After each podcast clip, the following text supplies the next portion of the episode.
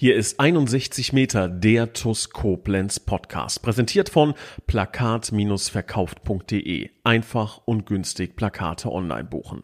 Und hier ist euer Moderator Raphael Beratz.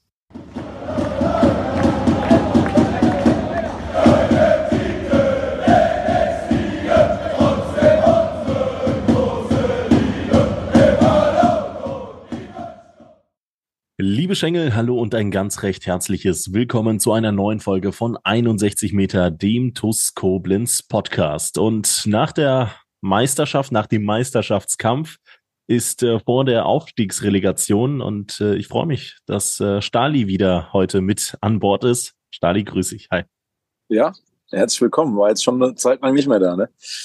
Ja, ein paar Wochen waren es jetzt doch. Hast dich, äh, glaube ich, äh, sehr stark äh, fokussieren können auf das Saisonfinale.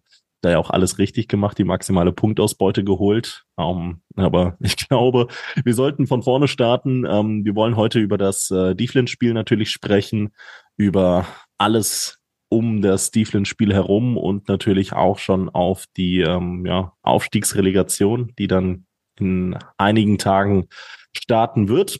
Ähm, beginnen wir zuerst mit dem Deflin-Spiel und ich würde sagen, als ganz, ganz softer Einstieg, ähm, das war schon besonders, oder? Also, ähm, ich glaube, das habe ich jetzt in den letzten Wochen des Öfteren gesagt. Nach Lautern erinnere ich mich, nach ähm, Pirmasens wahrscheinlich schon, aber 2641 Zuschauer. Ich habe mir die Mühe gemacht, mal zu schauen, wann wir das letzte Mal bei einem Heimspiel so viele Besucher im Oberwert hatten. Wenn wir jetzt mal das äh, oder etwaige Pokalfinalspiele ausklammern. Und das war im März 2017 das Heimspiel gegen Waldhof Mannheim. Und da muss man nochmal dazu rechnen, dass da ja ganz viele Gästefans mitkamen. Also Waldhof Mannheim, März 2017 waren es 2650, ganze neun Zuschauer mehr. Und ähm, ebenfalls 2650 waren es in der Saison 15, 16 gegen den SC Hauenstein. Da ist 1-0 Dieflin, 2641 Zuschauer, schon eine sehr, sehr beeindruckende Kulisse, eine sehr beeindruckende Zahl. Wie hast du es wahrgenommen? Ja, vor allen Dingen, wenn man die, wenn man sich diese äh, Zeitleiste mal nimmt, ne, und sagt, okay, wir haben letztes Jahr zum gleichen Zeitpunkt letztes Heimspiel zu Hause Dudenhofen, bevor wir dann, äh, müsste Dudenhofen gewesen sein, ne, ja, 2-2. Äh, ja, ja, doch, genau. Äh, Aus, ja. Ausgleich in der letzten äh, Minute, genau. Wie so Scharfenberger, Marc Scharfenberger, genau. Äh, ja, es war, war tatsächlich an dem Tag wurde meine äh, Tochter geboren und äh, ich habe dann ah, aber abends äh, trotzdem auf äh, Tuts ja. TV ja. das Spiel von zu Hause verfolgt und äh, ja, hab dann mit ansehen müssen, wie eigentlich John John zum, zum Heimspielheld wird, ne? 2-1 und dann 2-2. Ja. Aber ja. jetzt schweifen ja. wir ab, ne? Äh, das ist so mein fotografisches Gedächtnis äh, gefühlt, ja. Ich muss dann nochmal einmal alles wiedergeben. Ähm, das waren 650 Leute, ungefähr wahrscheinlich. Ja, Dauerkarteninhaber eingerechnet, vielleicht sogar weniger am Ende. Mhm. Zwölf Monate später 2641 Zuschauer. Und ich glaube, ähm, damit ist schon ganz viel gesagt über, über das, was die letzten zwölf Monate passiert ist. Und mich hat das unheimlich gefreut für die Jungs, für die Mannschaft. Und was mich sehr beeindruckt hat, war dieser Moment des 1-0, weil wir ja eigentlich wussten, dass es an dem Tag rein tabellarisch um nichts mehr geht zu dem Moment. Ne? Also es war in der Halbzeit eigentlich schon mehr oder weniger klar, okay, 2 Das heißt, alle, alle wussten Bescheid, ja? Ja, wir, wir, wir hatten eine WhatsApp-Gruppe, ähm, die äh, ich natürlich nicht auf dem Platz, ne? ich hatte jetzt kein Handy im Stutzen, ähm, aber äh, wir waren informiert. Frosch wir waren informiert. Es, es, es, ging gar nicht darum, äh, davon abgelenkt zu sein. Ähm, es ging um eine ganz banale Sache.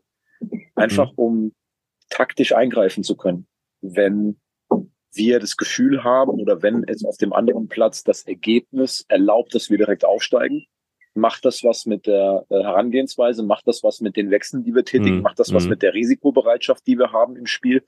Ähm, und wir haben aber vor allen Dingen diese WhatsApp-Gruppe auch eingerichtet für den Fall, dass Schott dort nämlich genau das, was passiert ist, nach 60 Minuten den Aufstieg eingetütet hat. Im Fußball können verrückte Dinge passieren, ja, aber dass Schott Mainz eine 3-0-Führung plus ein Mann mehr an dem Tag noch aus der Hand gibt, das war dann schon unrealistisch. Und deshalb mhm. äh, war uns das wichtig, das zu wissen, um schon frühzeitig auch durchzuwechseln. Ne? Das haben wir ja auch gemacht, den einen oder anderen dann frühzeitig runtergeholt, geschont. Keine Karten, keine Ampelkarten, keine roten Karten mehr riskieren, keine Verletzungen mehr riskieren, anderen Jungs nochmal Spielzeit geben, auch vor dieser Kulisse.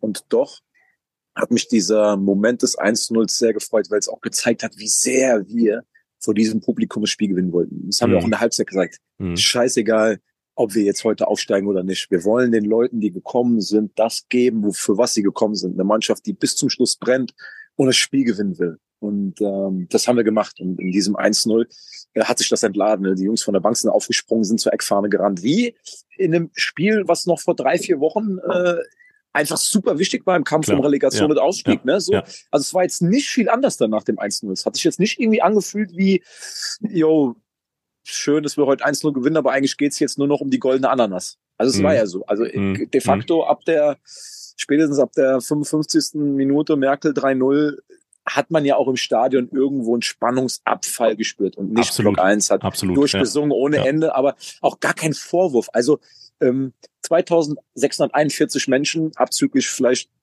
fünf Verantwortliche von Dieflin, weiß ich nicht, äh, sind ja gekommen um uns aufsteigen zu sehen. Mit dieser Hoffnung, mit diesem Glauben dahin gekommen. Und dann brauchst du natürlich auch als Zuschauer erstmal einen Moment, wo du denkst, scheiße, ey, Mist, das wäre doch so geil gewesen. Was hätten mhm. mhm. wir uns das vielleicht alle hier heute verdient, da eine Mega-Sause draus zu machen in dem Heimspiel? Und ja, und dann haben wir einen Moment gebraucht. Habe aber auch eben nochmal ähm, auf, äh, oder das Tor, was wurde ja eben, glaube ich, bei uns auf den sozialen Medien, wurde das Tor ja nochmal geteilt. Massiv. Ja, ja, genau. Da waren auch aber dann auf einmal Pascal. wieder alle da, so, ne? Waren, trotzdem waren auf einmal wieder alle da. So, und, und das finde ich war nochmal so ein Ding, wo ich sage, ja, das war nach unserer Identität gelebt, nach unserer Identität gespielt, weitergemacht. Und ja, wir brauchen uns nicht darüber unterhalten, da werden wir sicherlich noch zu kommen, dass das eigentlich nicht so sein darf, dass wir in der 81. Minute erst das erste Tor schießen. Ne? So, das war schon, ja, machen wir uns nichts vor. Ne? Also das ist nicht zufriedenstellend gewesen, was wir im letzten Drittel ähm, äh, gemacht haben. Überhaupt nicht.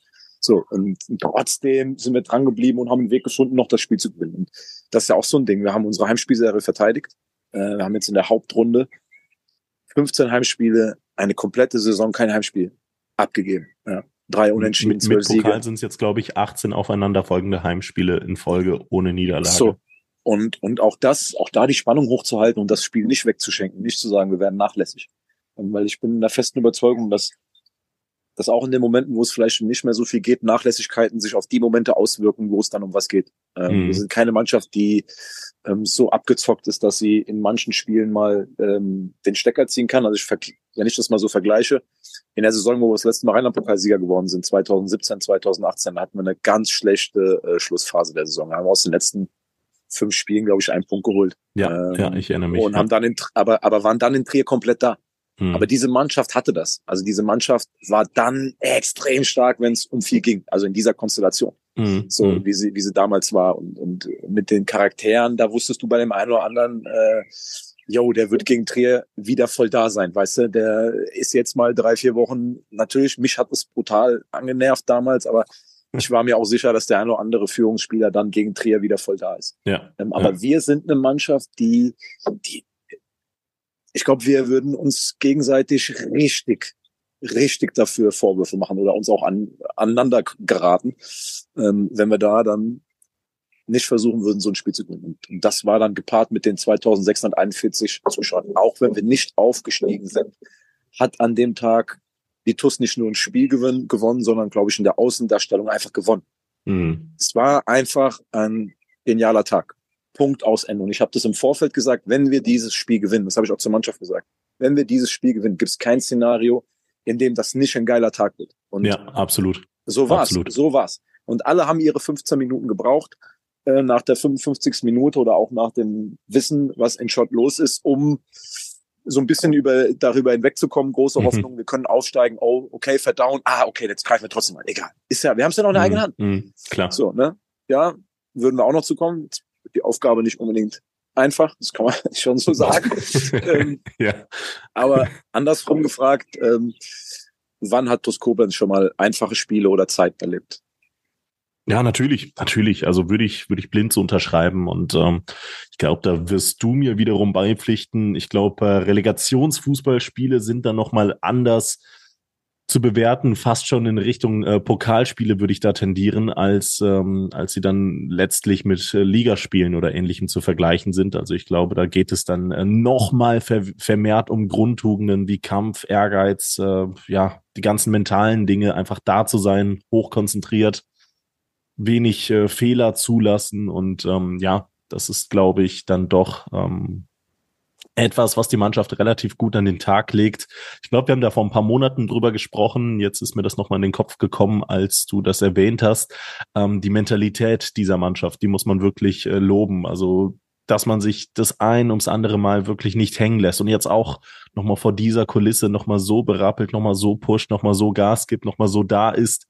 Ähm, ich glaube, das ist letzten Endes auch der Erfolg, weshalb sich ich will jetzt nicht sagen 2641, aber dann doch so viele Menschen wieder mit dieser TuS Koblenz identifizieren. Einfach weil sich dieser Verein wieder voll auf identifizieren lässt mit, mit den Fans. Und ähm, ich glaube, vielleicht unterschätzt man das sogar an der einen oder anderen Stelle.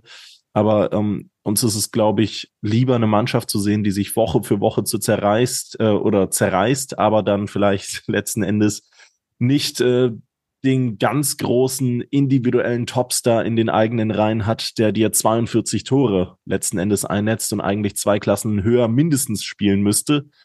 Gut, bei dir trifft das vielleicht fast schon zu, aber ähm, so jetzt jetzt mal vorne drin und oder in anderen in anderen Positionen, anderen Stellen. Aber ähm, wir haben eine Mannschaft, die durch die Bank weg richtig richtig guten Oberliga-Fußball teilweise sogar mehr bieten kann und ähm, ja einfach eine Einheit ist und das macht uns glaube ich so ähm, so schwer zu bezwingen ähm, so so schwer bezwingbar so ähm, es gibt ja wirklich diese abgedroschene Floskel. Ich glaube, ich habe ja auch schon zwei, dreimal hier im Podcast erwähnt, eine gute Offensive gewinnt Spiele, eine gute defensive Meisterschaften. Trifft auch nicht immer drauf zu, aber ich glaube, wir kommen mit dem Kern der Grundaussage und der Einstellung dieser Mannschaft, der, der, ja, der Art und Weise, wie wir Fußball spielen, dann doch relativ nah dran, weil 20 Gegentore in 30 Oberligaspielen, wo dann tendenziell dann doch nochmal mehr Tore fallen, das ist schon ein bockstarker Wert. Ja, und das ist, ähm, ich meine, ich habe in den letzten Tagen, Wochen immer mal wieder vernommen, auch äh, außerhalb vom Stadion oder so, was mir zugetragen worden ist, äh, bei super, wie ihr verteidigt und ganz wenig zugelassen. Nein, ihr müsst auch weiter an eurem Offensivspiel arbeiten. Man darf keinem erzählen, dass wir in den letzten zwölf Monaten von der Verteilung der Inhalte eigentlich genau andersrum arbeiten. Also dass wir mal mindestens, das ist schon vorsichtig prognostiziert, 80 Prozent von dem, was wir machen, hm. ist, äh, ist das Offensivspiel, das wir trainieren. Nur 20 Prozent macht die Defensive aus. Es bezeichnet aber auch, wie das so eine, so eine Spielidee und dass, dass das, wo wir, wo wir herkommen, wo wir gestartet sind, dass das, ähm, dass das Zeit in Anspruch nimmt und dass das eine wöchentliche Detailarbeit ist, immer und immer wieder und dass das natürlich auch am Ende des Tages dann mit Qualität zu tun hat, mit Erfahrung zu tun hat. Wir reden ja oft davon, dass bei uns ähm, der Altersschnitt von hinten nach vorne ähm, äh, deutlich deutlich jünger wird und dass wir da in einem, immer noch in einem krassen, wirklich krassen Entwicklungsprozess sind und da ähm, extrem viel dran arbeiten. Das sind aber Dinge, die du vielleicht nicht in ein, zwei, drei, vier Wochen schon siehst, sondern Monate, weil es auch jetzt gegen Dieflin so war, dass in Ansätzen immer wieder super viele gute Dinge dabei waren. Aber in den, in diesen entscheidenden Momenten, die entscheidenden Details, ähm, ich will es mal so beschreiben. So, es geht dann um, um gute Positionen zu finden, im, im, im richtigen Moment Spiel beschleunigen, im richtigen Moment aber auch das, das Spiel beruhigen, in Ballbesitz zu bleiben, sich Ruhe zu nehmen, Ballbesitzphasen gegen den Gegner zu nehmen, der auch immer wieder tief hinten reingefallen ist, wo wir dann zum Teil zu hektisch waren. Aber also dieser, dieser ganze Prozess des Offensivspiels, äh, das darf man eigentlich keinem erzählen, dass wir da eigentlich eine krasse Gewichtung drauf haben. Ähm, ja, und aber auch da finde ich, wir, wir gehen da, wir gehen da gut mit um. Das habe ich der Mannschaft auch gesagt, weil wir sehen und wir sind ehrlich miteinander, dass wir da riesig viel Potenzial haben, um besser zu werden. Da arbeiten wir dran, am Video, in den Trainingseinheiten. Ähm, dass das aber dass das mühselig ist und dass das viel, viel Anstrengung äh, bedarf, um dass wir uns da, dass wir uns da weiterentwickeln und dass das auch einfach Zeit braucht. Mhm. Aber dass die Mannschaft Woche für Woche bereit ist, als so ein kompakter blau-schwarzer Block zu verteidigen. Und wenn ich sehe, dass auch am Sonntag in der zweiten Halbzeit, und auch da kommen wir wieder zum Beispiel äh, zu diesem Beispiel, dass die Jungs wussten, wir können heute nicht mehr Meister werden. Trotzdem so nachverteidigt wird von vorne nach hinten, ne? was, was Erion, die da an Metern gemacht haben, Umut und Justin, was die bereit waren zurück zu verteidigen, ähm, was alle fokussiert waren, um hinten die Null zu halten. Und wir haben am Sonntag einen Freistoß aus gefühlt 61,5 Metern gegen die Latte zugelassen. ähm, ja, ja, wo Jonas Hast schon einen Podcast mit dem Spieler gemacht, ja. Ja, so das war die größte Torchance von Dieflin im ganzen Spiel. Und das bei einer Offensive, die nicht so verkehrt ist. Ne? So, ähm, dass wir natürlich ähm, nicht zufrieden sind mit unserer Effizienz im letzten Drittel, dass wir nicht zufrieden sind, ähm, wie wir die Chancen dann ausgespielt haben. Ja, ähm, definitiv, obwohl ich da das jetzt nicht alles Negative. Wir haben ja viele Torchancen gehabt, aber es hätten noch viel mehr sein können. Mhm. Ähm, so, aber warum haben wir trotzdem einen Weg gefunden, dieses Spiel 1-0 zu gewinnen? Weil eben alle bereit waren, diese fehlende Effizienz, die fehlende Genauigkeit im letzten Drittel auszugleichen mit, okay, dann müssen wir auch gegen die fünf zu Hause, die jetzt auswärts nicht viel gerissen haben, die auswärts in den letzten Wochen viele Gegentore bekommen haben, wir haben es jetzt nicht geschafft, da mehrere Tore zu schießen, dann müssen wir eben bis zur 90. Minute als blau-schwarzer Block, äh, Block kompakt verteidigen, intensiv sein und dann 1-0 gewinnen. Und ja, das war wichtig, auch für die Zuschauer, weil ich habe das auch während dem Spiel noch zu den Jungs gesagt, lasst uns den Zuschauern hier versuchen, noch einen Sieg zu geben, egal was in, in Mainz passiert, damit die mit einem guten Gefühl nach Hause gehen, ähm, die hier heute gekommen sind, dass wir uns von, von dieser Seite nochmal äh, präsentieren. Aber ähm, die, dieses Eingangsthema war ja jetzt, oder das Thema war ja jetzt wirklich Defensive. Das ist eine, ist eine wirklich ein Produkt der, der gesamten Mannschaft, die sich gemeinsam am Verteidigen äh, beteiligt. Und das ist auch nicht so, ähm, ich wehre mich dagegen, dass das irgendwie dafür sorgt, dass wir weniger, und es hat nichts damit zu tun, also man sagt, wir investieren mehr in die Defensive als Schott Mainz und schießen deswegen weniger Tore. Nein, wir müssen ehrlich, ehrlich zu uns selber sein. Wir schießen weniger Tore, weil Mainz in der Offensive da weiter ist als wir mit mhm. den Spielern, die mhm. sie haben, weil sie da weiter sind als wir, weil sie da im letzten Drittel konkreter, zielstrebiger, klarer, genauer älter sind als wir. Deswegen schießen sie viel mehr Tore als wir. Aber nicht, weil die Offensivspieler sich viel weniger in die Defensivarbeit ähm, mit, äh, mit einbringen müssen. So, ähm, wir haben genug Szenen im letzten Drittel. Wir sind oft genug auf der letzten Kette. Wir sind oft genug vor dem Tor, um viel mehr Tore zu schießen. Und daran müssen wir weiter arbeiten. Aber dass wir weniger Tore schießen, hat nichts damit zu tun, dass wir die ganze Woche nur Catenaccio trainieren. Wie können wir möglichst wenig Gegentore kriegen und vorne hilft der liebe Gott. Ganz im Gegenteil. Und ähm, gemessen an der Anzahl der Torchancen müssen wir viel mehr Tore haben. Ergo können wir nicht sagen, ach, lasst uns weniger Wert auf die Defensive legen, dann schießen wir auch vorne mehr Tore. Das ist ein Irrtum. Ne? Weil es geht nicht um die Quantität der Torchancen und die Quantität der Ballbesitzphasen im gegnerischen Drittel. Mhm. mhm. Es geht um die Qualität und nicht um die Quantität. Und auch ja, die Qualität leidet nicht, weil die Jungs da gegen den Ball zu viel laufen. Das eine oder andere Mal müssen wir mehr gegen den Ball laufen vorne, weil wir eben im Gegensatz dann zu Schott weniger genau im letzten Drittel sind, mehr Ballverluste im Angriffsdrittel produzieren, wo wir dann wieder den Ball zurückerobern müssen. Ne? Das ist es dann nämlich. Aber dass wir aus der Struktur und Verteidigen jetzt schon so viele Meter laufen, äh, dass wir dann keine Kraft mehr haben, wenn wir einen Ball gewinnen, um ein ordentliches Offensivspiel aufzuziehen. Ähm, ja, du weißt, wir schauen stundenlang unsere eigenen Spiele an und das kann ich beim besten Willen nicht erkennen, dass wir gegen den Ball zu viel laufen und dann da keine Kraft mehr haben. Das sehen die Jungs im Übrigen ähm, auch nicht so. Ähm, ja, aber wir sind da ehrlich zueinander und wir arbeiten darum und wollen uns da tagtäglich ähm, verbessern und sind immer mal wieder Nuancen. Aber ich glaube, wir sind da auf einem sehr, sehr guten Weg. Ich sage, das Torverhältnis von, was gar nicht war es, am Ende plus 39, plus 38, das ist dann auch kein allzu schlechtes nach 30 äh, Spieltagen, gemeinsam mit einem Punkteschnitt von 2,3 Zählern. Da gehört schon eine gute Harmonie ähm, dazu zwischen Defen und Offensive. Und ähm, ja, ich glaube, die ist durchaus gegeben. Ich will noch mal ganz ja, kurz. Definitiv. Ich will sagen, ja. lass mich da nur, nur ganz kurz noch abschließend sagen, das ist keine Unzufriedenheit. Das habe ich auch versucht äh, rüberzubringen. Es ist einfach Status quo und von diesem Status quo wollen wir die nächsten Schritte gehen. Und da gibt es mhm. viele mhm. Dinge, wo wir uns verbessern. Ich sage, es sind Nuancen, wo wir uns um Nuancen in, in Positionen, in Entscheidungen, wenn man das immer mal so auf einer Skala von zehn sieht, von zehn Situationen, wie oft findest du eine saubere Position, die es dir erlaubt, das Spiel nach vorne zu tragen, ähm, in einem Raum, wo du das Spiel beschleunigen kannst, gefährlich werden kannst. Ähm, bist du da am Anfang von der Saison vielleicht bei einer 3 von 10, stehst du in 3 von 10 Situationen gut, sodass du anspielbar wirst, sodass du das Spiel von dort vortragen kannst, ist es vielleicht im Laufe der Saison dann eine 5 von 10. Ist jetzt immer noch kein brillanter Wert, aber es sind zwei Schritte nach vorne. Genauso Verwertung von Torchancen oder äh, wie oft spielst du im letzten Drittel halt ähm, in, in gefährlichen Ball oder den richtigen Ball. Das sind, das sind Dinge, und da ist natürlich, ist es viel, viel einfacher, der Mannschaft defensiv das Verteidigen äh, beizubringen, wenn sie willig sind. Auch das ist jetzt kein Kinderspiel. Ähm, in der Offensive dauert das einfach länger, aber auch mit den Spielern, die wir haben, auch Mandy, Ärger, wir sind da total zufrieden wer wir, wer wir merken, was die Jungs lernen wollen. Das ist, das ist das, das ist die Hauptsache. Talent mhm. ist da, mhm. Bereitschaft ist da. Das sind diese zwei ganz wichtigen äh, äh, Tugenden. Ne? Talent ist da, Bereitschaft ist da. Dann braucht es Zeit, um die Qualität zu steigern und Erfahrungswerte.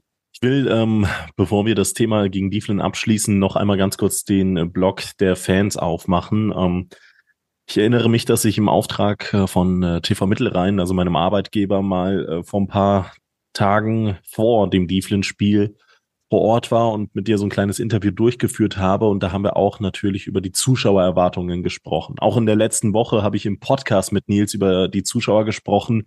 Nils hat sich ähm, natürlich wahrscheinlich auch bewusst vorsichtig gezeigt, als er sagte, er äh, würde auf über zwei, äh, nee, 1500 Zuschauer hoffen. So, du hast, glaube ich, gehofft, dass ähm, zwei dass zwei, wir die ja. zwei erreichen. Ja, genau so. Und ich habe auf über 2000 Zuschauer gehofft. Aber dennoch sind es am Ende 2641 geworden. Und ich glaube, das war auch so ein bisschen jenseits, und das darfst du jetzt, glaube ich, nicht falsch verstehen, auch ihr zu Hause dürft das nicht falsch verstehen, das war jenseits der eigenen Vorstellungskraft, dass am ähm, letzten Spieltag gegen Dieflin ähm, in dieser Konstellation dann doch nochmal so viele Zuschauer den Weg ins Oberwert finden können, dass das noch im Bereich des Möglichen ist, dass wir in den letzten fünf, sechs Jahren einfach dieses, dieses, ich sag jetzt mal, vollumfängliche Potenzial nicht erreicht haben, weil wir hatten dennoch über 1000 Zuschauer am TUS TV, das muss man ja auch nochmal erwähnen.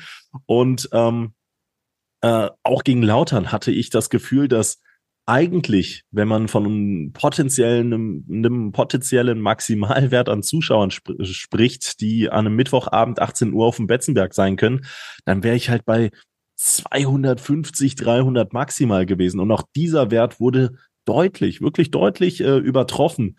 Ähm, ähm, wie, wie siehst du das Ganze? Also sind das ich sag, vor, vor dem Spiel gegen Dieflin hättest du mir, hättest doch nicht geglaubt oder zumindest die Zahl als sehr waghalsig äh, angesehen, wenn ich gesagt hätte, ähm, Sonntag kommt 2641 Besucher, oder? Naja, ähm, ich glaube, dass das Ganze ein Produkt davon ist, was wir die letzten zwölf Monate gemacht haben und dass wir auch den Mut hatten, ähm, uns hohe Ziele zu stecken. Und dass das ja genau das eine das andere bedingt. So, dass du zwölf Monate lang, beginnend mit letztes Jahr in dieser wirklich ja nicht schönen Phase, gerade nach dem Lautern-Spiel ähm, im Hinblick dann auch, als wir im Pokal in Karbach ausgeschieden sind. Es war keine keine schöne Zeit, aber es war eine lehrreiche Zeit, es war eine produktive Zeit, weil wir auch in dem Zeitraum mhm. genau gucken konnten, was müssen wir ändern, was müssen wir tun. Und selbstverständlich konntest du damals nicht durch die Gegend rennen und sagen, ey, lasst uns den Mut aufbringen, Jahr in der Oberliga anzugreifen. Lasst uns versuchen, ein Team auf die Beine zu stellen, mit dem wir den größten Schritt aller Oberligisten machen. Das war der Anspruch, damals schon zu sagen, wir sind jetzt Zwölfter, wir wollen den größten Schritt machen. Wir haben uns die mhm. anderen Mannschaften angeschaut, haben geguckt, wer kann welche Schritte machen. Wir waren uns sicher, dass wir das größte Potenzial haben, auf den Zuschauerrängen, im Verein, in der Mannschaft, mit gewissen Transfers, mit einer gewissen Art, mit ein paar Änderungen, da anzugreifen. Und ähm, so, das, das haben wir gemacht. So. Und dann waren von, von Anfang an war das eine stabile Zuschauerzahl. Es war noch nicht so, die Leute waren, glaube ich, schon noch so nach dem Motto, ja, mal gucken, was da passiert. So der harte Kern war immer da, so rund um die 800, 850, ne? Ähm, so, und dann haben wir aber alle zusammen, die, der harte Kern, der da war, die Auswärtsfahrer, ähm, so, die Mannschaft, der Verein, ja, das ist knallharte Arbeit. Wir sind jetzt seit elfeinhalb Monaten dran gefühlt könnte jeder Urlaub vertragen, aber ist nicht, weil wir jetzt noch zwei Schritte zu gehen haben. Ne? Aber es sind elfeinhalb ja. Monate harte Arbeit und das Potenzial ist da. André Mann hat das wunderschön gesagt nach dem, nach dem Spiel in der Rheinzeitung. Ne? Da sieht man, was möglich ist. Und dann macht's ja auch Spaß. Also dann macht's ja auch Bock. Also so ein Tag wie am Sonntag, kann mir nicht vorstellen, dass irgendwer nach Hause gegangen ist und hat gesagt, oh Mensch, ja, das war ja jetzt, ähm, jetzt war ich mal wieder da, jetzt reicht's mir aber auch. Also wer am Sonntag da war, der wird wahrscheinlich auch Lust haben, Sonntag in acht Tagen wiederzukommen gegen Chris Asper, auch zu sagen, ey, hier geht's um Aufstieg, macht Bock bei der TUS, hier tut sich was. So, das ist eine ganz angenehme Truppe. So, äh, Trainer sind vielleicht auch nicht ganz blöd. Ähm, der Verein ist ganz cool, macht doch Bock. Ne? Und wir haben wieder ein Team, wo ich sage, da können wir in der Oberliga davon reden, dass wir die Spitze angreifen, dass wir, dass wir da ein Wörtchen mitreden. Und ähm, ja, bei dem einen oder anderen Kommentar, Mainz ist ganz klar aufgestiegen, da gehe ich nicht mit. Mainz ist sehr verdient aufgestiegen. Wir wiederum wären aber auch ein sehr verdienter Aufsteiger gewesen. Ja, ja, ja. Ähm, wer 69 Punkte holt, ähm, wer es auch nochmal schafft, seinen Punkteschnitt in der Meisterrunde so anzuheben, dürfen dann nicht vergessen, wo hatten wir in der Nordstaffel nur punktemäßig die größten Probleme. Es waren gegen die anderen vier Mannschaften, die auch in der Meisterrunde waren. Wir haben Karbach zweimal unentschieden gespielt. Wir haben Schott einmal unentschieden, ähm, einmal auswärts verloren. Wir haben Gonsenheim einmal unentschieden, einmal geschlagen, Engers einmal gewonnen, einmal unter besonderen Umständen verloren, aber verloren. Na, das war jetzt ein Punkteschnitt. Ich glaube am Ende sechs Spiele, äh, zwei Siege äh, oder acht Spiele, zwei Siege, drei Unentschieden, zwei Niederlagen. Neun Punkte durch sechs macht Schnitt von 1,5. Haben jetzt in zehn Spielen ähm, haben wir 23 Punkte geholt. Und wir wissen alle, was in Pirmasens passiert ist in der 95. Minute. Ne? Ähm, das de facto noch wären wir, ja. wenn, der, wenn der Schiedsrichter dort äh, seinen Job gemacht hätte, wären wir ungeschlagen aus der Meisterrunde rausgegangen. Mit sieben Siegen und drei Unentschieden. Aber ist nicht, so ist Fußball. Ähm, sieben Siege, zwei Unentschieden, 23 Punkte, zehn Spiele, macht einen Schnitt von 2,3 Punkten in der Meisterrunde. Von 1,5 auf 2,3. So. Das ist dann jetzt auch nicht so verkehrt und sorgt dann auch einfach dafür, dass dann mit jedem Spiel auch mehr Zuschauer kommen. Da konnte man ja, war ja dann. Absolut. Ne, ähm, und ich sag, wenn es halt, ähm, ich finde, die ist ein cooler Verein, ne? So ein kleines saarländisches, quasi gallisches, gallisches Dorf im Saarland. Dorf, genau, ja, so ein ja, gallisches Dorf im Saarland. Ja. Das ähm, gerade auf dem Platz und mit der Art, wie sie spielen, mit der Art, wie sie Fußball leben, mit, der, mit dem Zusammenhalt, den sie in der Truppe hatten, jahrelang mit den gleichen Spielern, ähm, da jedem wehtun können in der, in der Oberliga, wenn jetzt, ich meine das gar nicht despektierlich, ich mag die Flynn, ne? so, ähm, aber wenn dort jetzt an dem Tag ein traditionsreicher Verein gekommen wäre, dann wären es bei weitem nicht nur 2600 Zuschauer gewesen. Mhm. Absolut, absolut. Und das äh, ist ja dann nochmal positiver hervorzuheben. Ähm, zwei, zwei, äh, zwei Punkte, bei dem ich äh, den ersten schon wieder vergessen habe, deswegen gehe ich direkt zum zweiten über ähm, Zuschauer, Zuschauer, die zum ersten Mal da waren, äh, wie auch immer. Ich bin nach dem Spiel in einer, ähm, ja doch in Koblenz relativ bekannten Bar mit Kollegen gewesen, die ähm, ja die Open Air ist, die gut besucht wird ähm, und ja, hab da, wir haben dann da gesessen, haben da unsere Zeit verbracht, haben das Spiel nochmal äh, Revue passieren lassen, einfach ja einen schönen Abend verbracht und äh, neben uns waren so aneinandergereihte Paletten quasi. Ähm, war eine relativ junge Gruppe an Typen, an, an, an Mädels, die halt einfach gegenüber saßen. Und dann kam da ähm, einer von dieser Gruppe quasi dazu und hat angefangen zu erzählen über dieses Fußballspiel. Und ähm, ich war schon das ein oder andere Mal in den letzten Jahren in diesem Laden aber da ist mir das in der Form so noch nie untergekommen. Also klar, man sieht vielleicht mal jemand Bekanntes, das stimmt schon, aber da war jemand, der zum allerersten Mal in dieser Saison die TuS Koblenz geguckt hat und unfassbar begeistert den Mitmenschen, alle Anfang 20, davon erzählt hat, was das für eine Stimmung war, wie cool das war bei der TUS und ich, ich, also ich das kann man sich natürlich vorstellen. Also in mir sind fünf Millionen Sonnen auf einmal aufgegangen. Also ich äh, konnte dann irgendwann auch nicht äh, als zu intervenieren, weil der Mann äh, oder der Typ hatte gerade angefangen zu rätseln, wann Relegation ist und hat dann den 11.7. reingeworfen. Musste ich natürlich korrigieren, habe gesagt, ja, hier ist der 11.6. und dann hat man angefangen zu erzählen, man hat sich vorgestellt und so. Und er war so begeistert von der TUS Koblenz, der kannte die TUS und verfolgte die TUS auch über das TUS TV das ein oder andere Mal. Aber auf die Frage hin, ob er die TUS in dieser Saison schon im Stadion geschaut hat, dieses Jahr, nee, ähm, bislang leider noch keine Zeit gehabt, aber das, das war richtig geil, das war, Stimmung war überragend und so, es hat so viel Spaß gemacht und so. Und der hat diesen gesamten Tisch, die noch nie TUS gucken waren, angefangen zu mobilisieren. Ey, 11.6., wir müssen unbedingt kommen, das ist Aufstiegsrelegation gegen Groß Asbach. Die Frage aber, was ist Relegation? So, haben wir das dann auch geklärt und so. Und ähm, am Ende des Tages hieß es halt, jo, machen wir, machen wir. Und ich will nicht wissen, wie oft es diese Konstellation letzten Endes gab. Und worauf ich hinaus möchte, ist, dass ich in den letzten Jahren eine solche, es ist natürlich auch immer eine Frage von Zufall, von Wahrscheinlichkeiten, dass dir genau diese Person dann über den Weg läuft. Aber ähm, es ist mir in den letzten Jahren einfach nicht passiert, dass ich eine Person, die ich noch nie zuvor im Stadion gesehen habe, die wildfremd quasi für mich ist, plus ist dann doch eher eine ähm, mittelgroße Familie bis, bis äh, sehr groß. Und ähm, ja, das war einfach nochmal ein richtig, richtig toller Moment, äh, weil ich gesehen habe, das sind wahrscheinlich Studenten oder im studentischen Alter und die haben gesagt, TUS ist geil. Die haben gesagt, boah, ich war zwar dieses Jahr noch nie da, ich kenne die TUS, TUS TV habe ich auch mal geguckt gegen Engers im Pokal, ja, da habe ich mal eingeschaltet.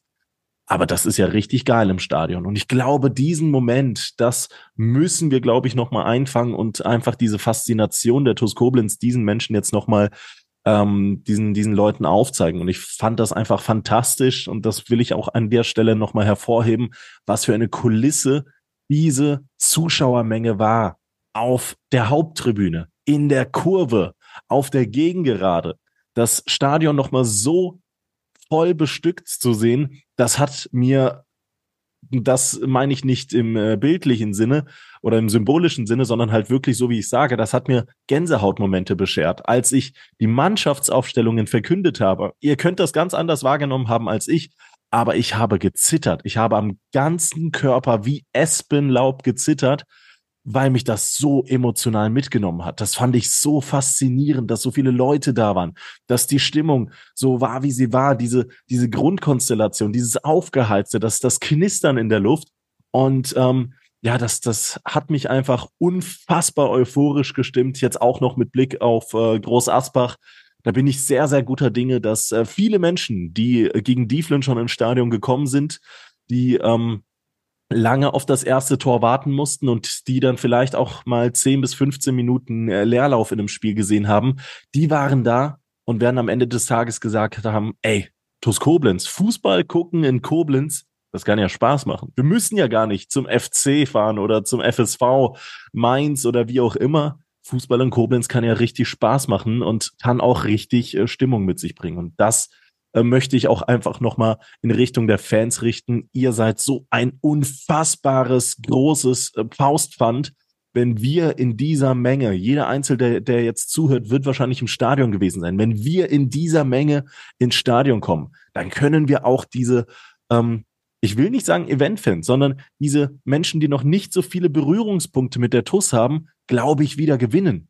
Ins, ins, insbesondere ähm, weil wir hier von Oberliga, von Regionalliga-Fußball sprechen, weil wir immer von der Tatsache sprechen, dass dieser niedrigklassigere Fußball immer mehr an Basis, an Zuschauern äh, verliert, glaube ich jetzt nach diesem Spiel tatsächlich nicht dran, dass wenn man äh, jetzt wirklich Gas gibt, dass wenn man wirklich mobilisiert, dass wenn TuS Koblenz als solches wirklich zusammensteht, Woche für Woche, dass man dann nochmal ähm, einen Zusammenhalt und eine Fanbasis in der Stadt äh, für sich gewinnen kann, die man so vielleicht noch nicht oder an die ich zumindest so an der Stelle ähm, nicht geglaubt habe oder es nicht für möglich gehalten hätte, dass dann tatsächlich doch nochmal so viele äh, der TUS verbundenen Fans ins Stadion kommen. So, ich bin äh, in einen kleinen Monolog verfallen. Es tut mir leid, Stali, aber ähm, hat mich wirklich sehr emotional ergriffen. Mir, mir ist eine, eine spannend, also mir brennt eine Frage auf den Lippen. Hast du diesen Menschen denn auch direkt ans Herz gelegt, sich ein T-Shirt zu kaufen mit dir in Liga 4? Damit wir auch noch, die müssen ja dann auch eine passende, passende Sachen haben. Der Verein verdient noch ein paar Euros. Ne? Ich, ich habe es tatsächlich äh, gezeigt, dass es äh, Fanshirts gibt. Also es ist wirklich so, dass ich das der Gruppe sehr gezeigt gut, hatte. Sehr gut, Raphael. Dann Das, weil das wäre jetzt, das hätte die ganze, dann hätte ich gesagt, da hast du, hast du falsch gemacht. Also ja, so, hätte ich, sagen, falsch gemacht, ja. Top, top noch da, Marketing und los geht's und kauft noch was. ja, nee, das habe ich tatsächlich noch gezeigt und ähm, ich bin mir sicher, dass die vor Ort sein werden und wenn die jetzt hier den Podcast hören, dann ganz, ganz lieben Gruß. Ich glaube. Ähm, ganz lieben Gruß und ja. T-Shirt ist gebucht, ne? T-Shirt ist gebucht. Ich muss mir auch noch eins holen, ne? Also ich komme dann auch extra, ich komme dann auch irgendwann mal raus für ein Foto. okay, ähm, an der Stelle, an der Stelle, ja, kurze Pause, kurze äh, Denkpause gerade gehabt nach diesem emotionalen äh, Ausruf. Wir schauen sofort auf das Spiel gegen Groß Asbach. Äh, vorher möchte ich allerdings natürlich noch auf job56.de verweisen. Ihr kennt das, liebe Schengel. Ähm, es ist die Jobplattform aus der Region in und um Koblenz gemacht, um die TUS Koblenz in erster Linie zu unterstützen und ähm, unterstützen könnt ihr nicht nur die TUS, sondern vor allen Dingen euch selbst oder euer Umfeld, wenn ihr mal auf www.job56.de geht und da mal nach äh, möglichen Arbeitgebern schaut, denn die sind nicht nur der TUS verbunden, sondern auch richtig coole ähm, ja, Chefs, Arbeitgeber. Und äh, unter anderem findet ihr auf job56.de die Firma Copado. Die sucht der, derzeit nach Tischlern und Schreinern zur Fertigung und Montage hochwertiger Einrichtungsmöbel in Ötzingen. Hans-Werner van Heesch ist in Neuwied auf der Suche nach Kraftfahrern für sein Logistikunternehmen auf Vollzeitbasis. Beicht versichert, Olli Beicht, äh, kennt jeder, Vizepräsident der TUS Koblenz, sucht nach Kaufleuten für Versicherungen und Finanzen für den Innendienst in Voll- oder Teilzeit in Heiligenroth beim Montabauer.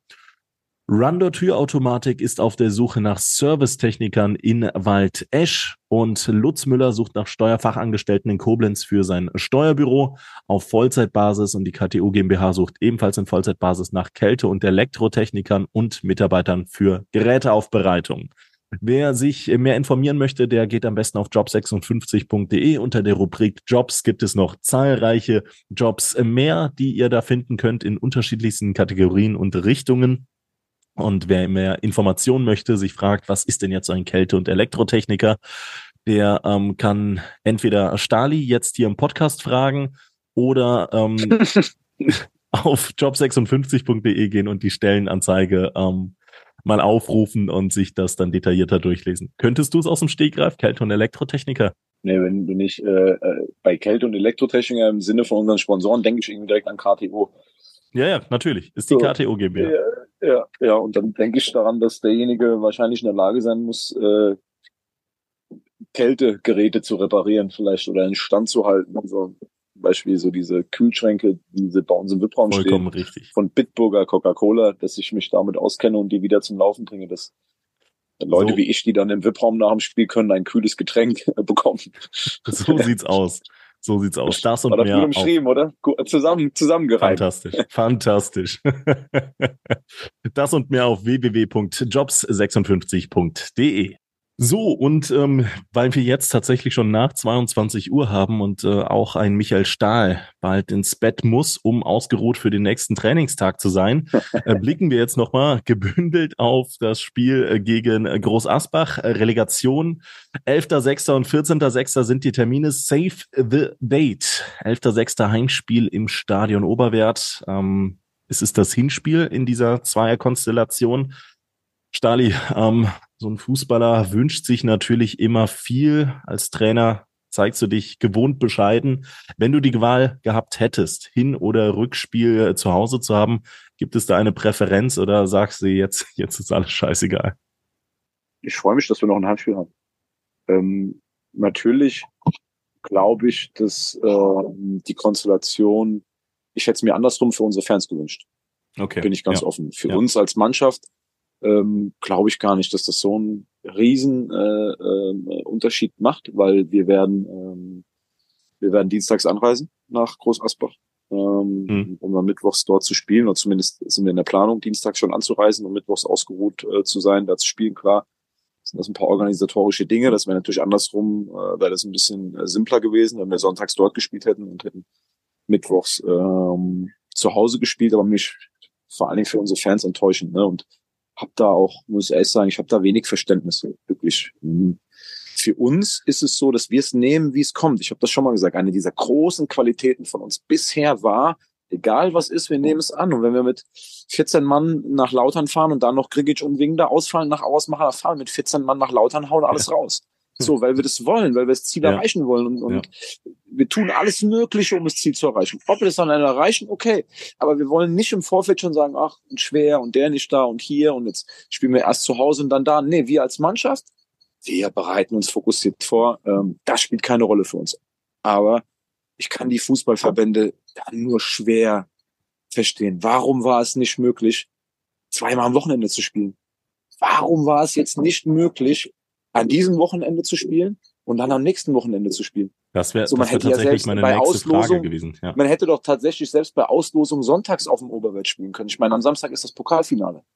Sondern hätte man doch mal sonntags am Oberwelt spielen können. Oder man hätte eben erst in Groß Asbach gespielt am Wochenende und dann bei uns am Wochenende. Ja, ja, ja. Und wenn man dann eh schon bis zum 14. spielt, dann hätten wir auch bis zum 17. oder 18. spielen können an einem Samstag. Dann ist es auch egal. Ja. Also wenn man uns quasi eh bis in die neue Saison spielen lässt, dann ist es auch Wurst, ob wir dann noch drei oder vier Tage weniger Urlaub haben. So, weil das ist ja auch Fakt, ne? Wir werden gar keinen Urlaub haben dieses Jahr. Also musst du machen, klar, aber Oberliga-Fall, Ende Juli geht's weiter, Regionalliga-Fall, Anfang August geht's weiter. Ja, ähm, ja. 14.6. letztes Spiel. Dann ist es auch egal, ob du am 17. oder 18.6. nochmal spielst. Aber wir haben eben über die Zuschauer geredet. Fußball ist ein Spiel für die Fans und die Zuschauer. Das macht's besonders. Das hat den Tag besonders gemacht. Hätten wir da jetzt vor 150 Menschen gespielt.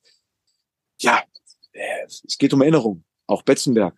450 Zuschauer auswärts. Erinnerungen. Mhm. Das schafft Erinnerungen. Das schafft besondere Momente und man nimmt den Fans ein Stück weit diesen besonderen Moment, in dem man ihnen gar nicht die Möglichkeit gibt, anzureisen. Ne?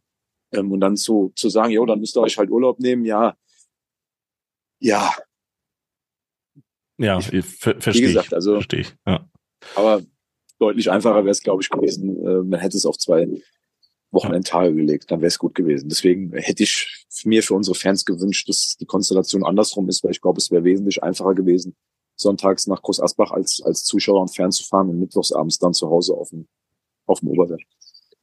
Ähm, an der Stelle vielleicht auch nochmal gefragt, ähm, du hast es eben angesprochen, du hast schon kritisiert, wir spielen ja sehr, sehr spät diese Relegation. Also nur mal als Vergleich, die Aufstiegsrelegation in die Oberliga, die zwischen den Verbandsligen ausgetragen wird. Heute war das erste Spiel zwischen TuS Marienborn und äh, SV Rot-Weiß Hasborn. Es ging 1-1 aus.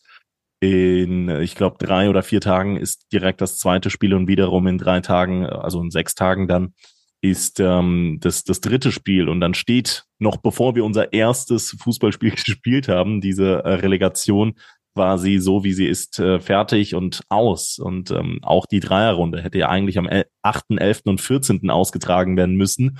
Und ich sage so, der letzte Punkt einer Fußballsaison im eigenen Mindset ist ja ganz oft auch das Champions League-Finale. Das findet ja immer so spät statt, als dass ähm, bis zu diesem Zeitpunkt schon eigentlich alles andere ausgetragen wurde. Selbst das findet erst am 10.6. statt, ja. Und ähm, oder schon in Anführungszeichen am 10.6. Und äh, gerade weil du es auch angesprochen hast. Bundesliga beginnt irgendwann mal Mitte August. Die anderen Ligen beginnen irgendwann mal Mitte, Ende August. Wir beginnen Ende Juli. Ist das ein Missstand zwischen? Ja, absolut. Ja? Absolut. Die Oberliga äh, oder jetzt gerade, während wir sprechen, oder hat äh, hat Lupo Martini Wolfsburg 0-0 gegen den Bremer SV geredet. Jetzt wird das nicht jeder äh, kennen, die Vereine, aber die spielen um den, wer bleibt oder wer spielt nächstes Jahr Regionalliga Nord. Das hat jetzt genau. schon stattgefunden. Auch Relegation, ja. So, Relegation. Und, und da muss ich, muss man wirklich die Frage stellen, was denkt sich ein Funktionär? So, und da kann man nur zu dem Schluss kommen, dass es den Menschen egal ist, ob wir Planungssicherheit haben, ob die Jungs zwei, drei Wochen äh, auch mal abschalten müssen, Urlaub haben müssen, dass die auf dem Niveau auch noch arbeiten gehen, dass Ende Juli bereits wieder eine Oberligasaison startet und du am 14.06. noch auf dem Platz stehst. So, das sind, sind Dinge, wo ich sage, äh, wenn es keine anderen Optionen gäbe, gar kein Problem. Aber wir reden davon, dass sowohl Groß Asbach als auch TuS seit dem vergangenen Wochenende fertig sind und wir jetzt erstmal 14 Tage warten, bis wir das erste Mal Relegation spielen. So sieht's so. aus. So sieht's aus. Und ich weiß auch nicht, ob es. Würde ich gerne, also ich würde gerne, würde gerne, würde da gerne mal eine, eine, Stellungsnahme haben. Was zum Henker soll der Kram? Ja. ja. ja. So, und oh, da kannst du am Ende nur zum Schluss kommen, wie bei so vielen Dingen, dass über sowas nicht nachgedacht wird. Dass sowas gar keinen Fokus hat, gar keine, gar keine Rolle spielt. Ja, ich, ich hoffe, ich hoffe, dass dieser Appell irgendwie bei den äh, oder in den richtigen Ohren, wenn auch über Umwege vielleicht landet.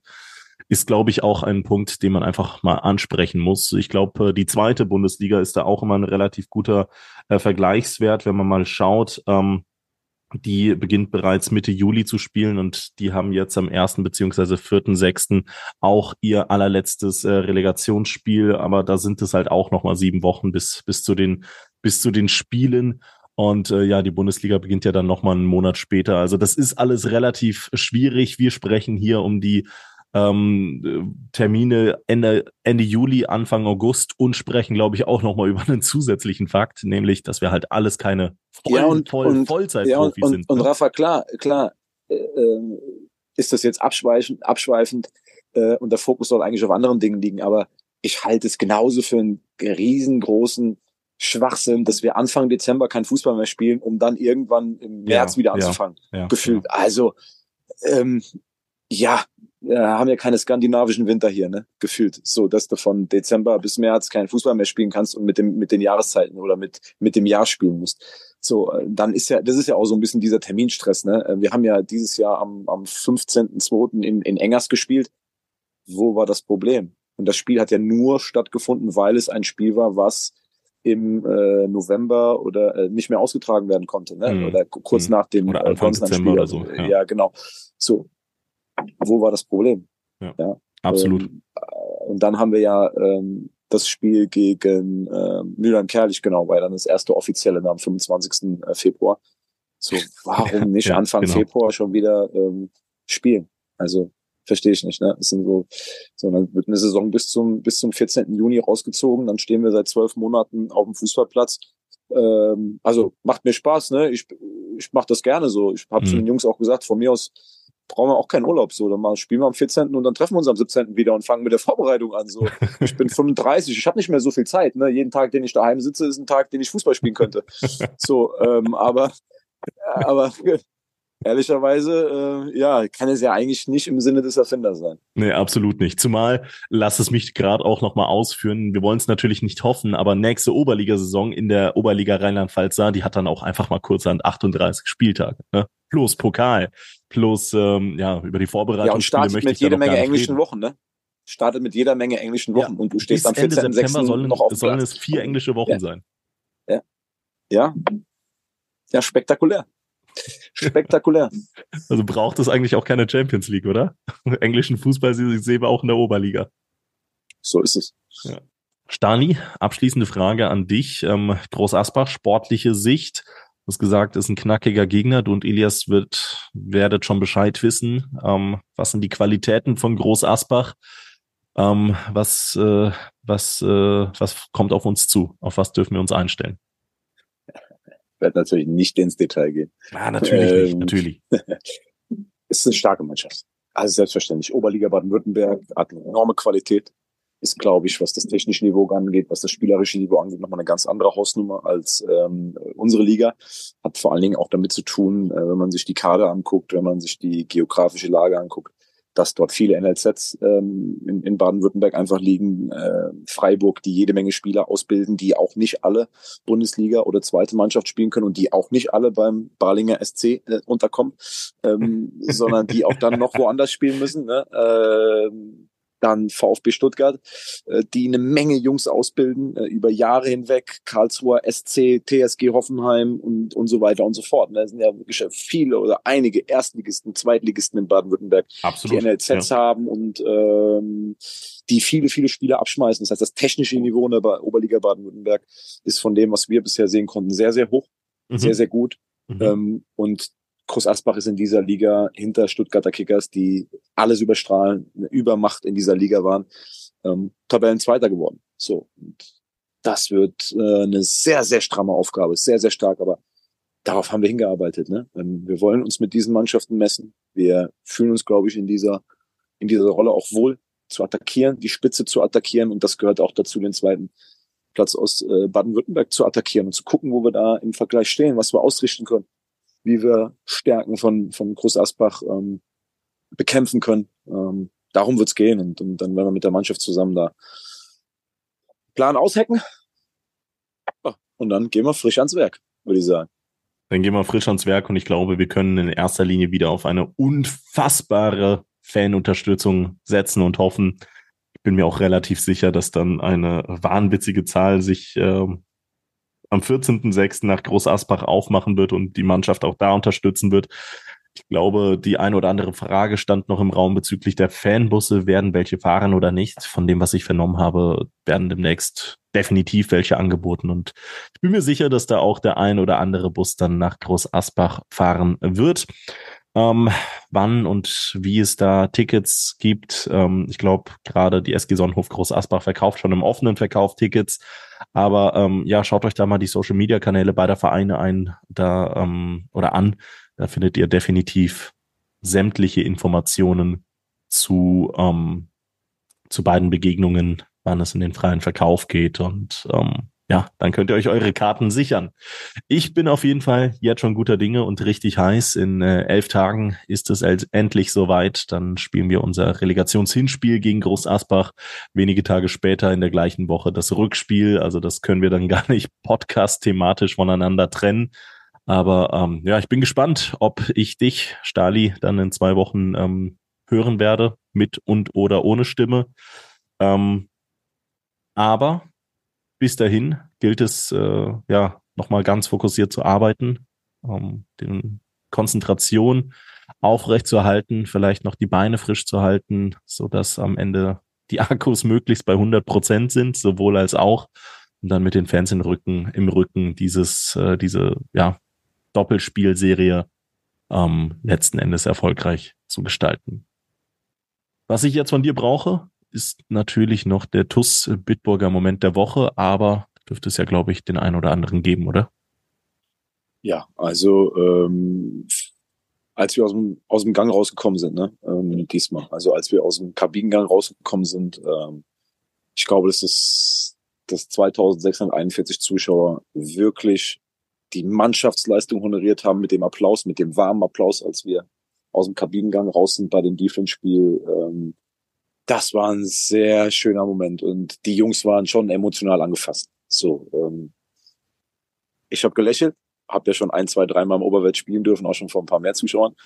Ähm, aber ich habe die Jungs gesehen, ob das egal, ob das ein Mandy war, ob das ein Unmut war, auch andere, die noch nie bei der TUS, also keiner von den Jungs, glaube ich, die auf dem Bass gestanden sind, bis auf von der Brach und Hatzic, hat in Koblenz in dem Stadion schon mal vor so einer Kulisse das gespielt. Ja. Und ähm, ja, das konntest du den Jungs deutlich ansehen, wie sie sich darüber gefreut haben, dass die Gegentribüne, dass du da schon auf eine relativ volle Gegentribüne zuläufst, äh, dass die Haupttribüne pickepacke voll war, Block 1 pickepacke voll.